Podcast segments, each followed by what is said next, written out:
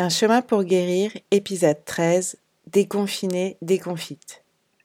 Après deux mois de confinement, ça y est, le déconfinement approchait. Il était annoncé lundi 11 mai. Les discours politiques ressemblaient à des numéros d'équilibristes. On jonglait pour convaincre qu'on contrôlait la situation. Preuves à l'appui. On entendait ici et là. Rassurez-vous, on mesure les risques.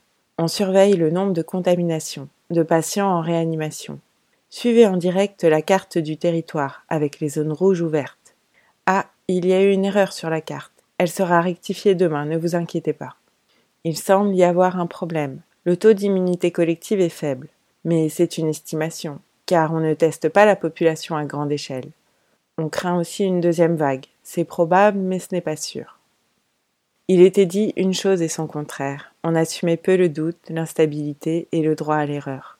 Pourtant, ils sont inévitables et compréhensibles face à cette situation aussi inédite qu'incroyable. Car oui, la réalité avait dépassé la fiction. Je me rappelle mon étonnement en regardant une série pendant le confinement. Ça faisait bizarre de voir les acteurs ne pas se soucier des gestes barrières, ne pas se plier aux règles qui nous étaient alors imposées. Un miroir sur notre vie d'avant. Le déconfinement est arrivé comme un compte à rebours, entre appréhension et impatience.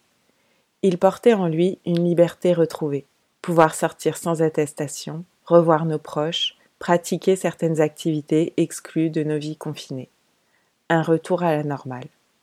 Confiné, je me réjouissais à cette perspective, et bien des fois j'ai rêvé à tout ça. Mais dès le vendredi qui a précédé le grand jour, j'ai senti une vague d'angoisse me traverser. Et je la connaissais bien cette vague. C'était le réveil du stress post-traumatique et avec lui le TCA gonflé à bloc, au taquet pour me donner l'illusion que je maîtrisais le danger, que je le contrôlais. L'hyper-contrôle de mes repas s'est réactivé. Ça s'est fait sans que je le décide, comme à chaque fois, comme si ça s'imposait à moi. De manière insidieuse, j'ai commencé à diminuer les féculents que j'avais réussi à réintroduire les semaines passées, et j'ai augmenté les portions de légumes. Le cercle vicieux de la maladie. Mince, je perds du poids. Mais ouf, tout ça m'anesthésie de la vie. Le TCA m'envahissait, plus de place pour cultiver les choses qui me font du bien. En premier lieu, travailler à ce podcast. La créativité et l'inspiration sont retournées au placard, confinées je ne sais où, dans un endroit caché et inaccessible. Et le constat, je n'avance plus sur mon chemin pour guérir, je fais même marche arrière. Je me demandais, tous ces épisodes précédents, est-ce bien moi qui les ai écrits? Je me disais, tout ce que tu as compris, mets-le en pratique. Mais je n'y arrivais plus un retour à la case départ, m'éloignant de tout ce que j'avais réussi à changer avec effort. Découragement. Depuis, j'ai cherché à comprendre pourquoi. Mon déconfinement signifiait le retour à une vie qui n'avait encore rien de normal pour moi. Une vie, survie, qui consiste à évaluer les dangers pour les éviter. J'ai alors compris à quel point le confinement m'avait en fait soulagé. En premier lieu, il avait limité, voire supprimé les interactions sociales qui représentent ma principale inquiétude. Je n'ai pas eu une peur déraisonnable du virus, mais j'ai craint quelquefois que quelqu'un me contamine volontairement, par agression. La première fois que je suis sortie de chez moi en portant un masque, j'ai éprouvé une sensation nouvelle de sécurité.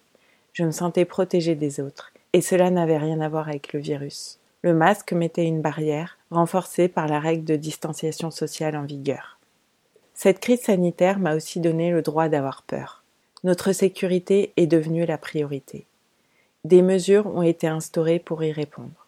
Symboliquement, elles palliaient le fait que je n'arrive pas moi-même à y répondre, entretenant ainsi mon insécurité constante. J'essaie pourtant d'y répondre. Je crois y répondre, en évitant les interactions sociales, mais ça c'est fuir la peur. En vérité, le besoin n'est toujours pas satisfait.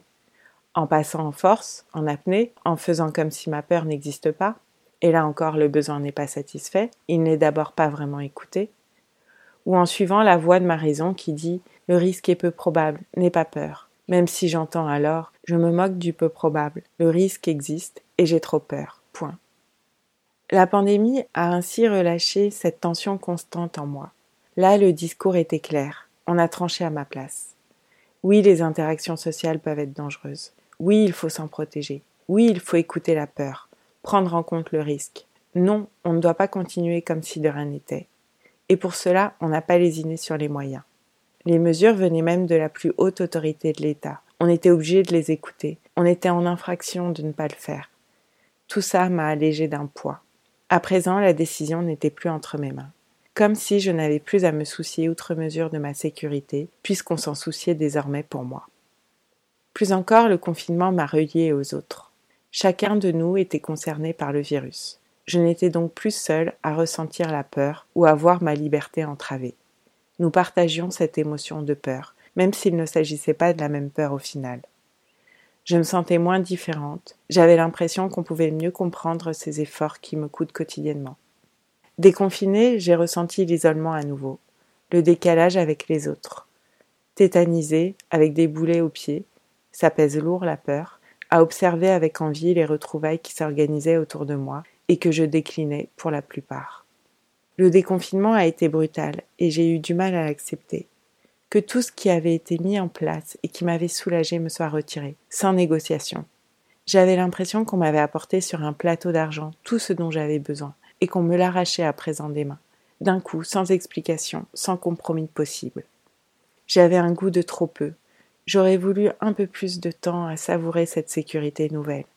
La prise de conscience du soulagement induit par le confinement ne s'est faite qu'au moment du déconfinement, et je m'en voulais presque de ne pas avoir savouré davantage cette bulle protectrice, ce refuge.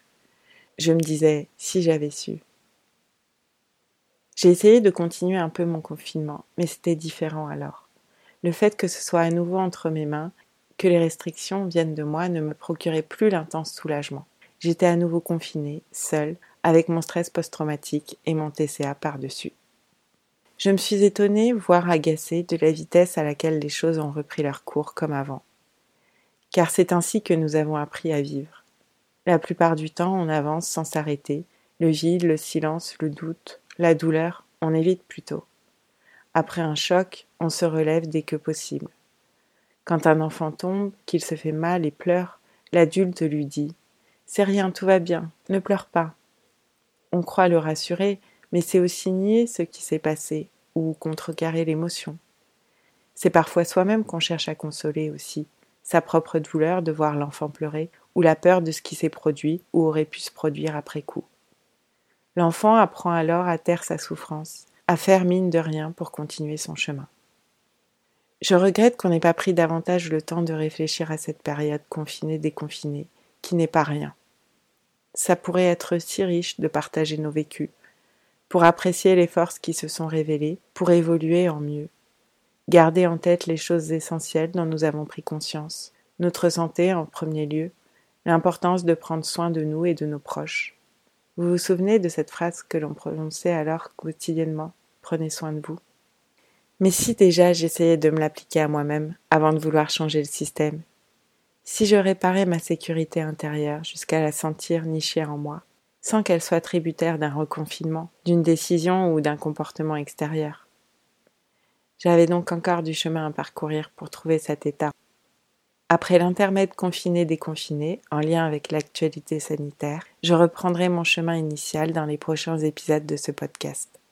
Merci pour votre écoute et à bientôt.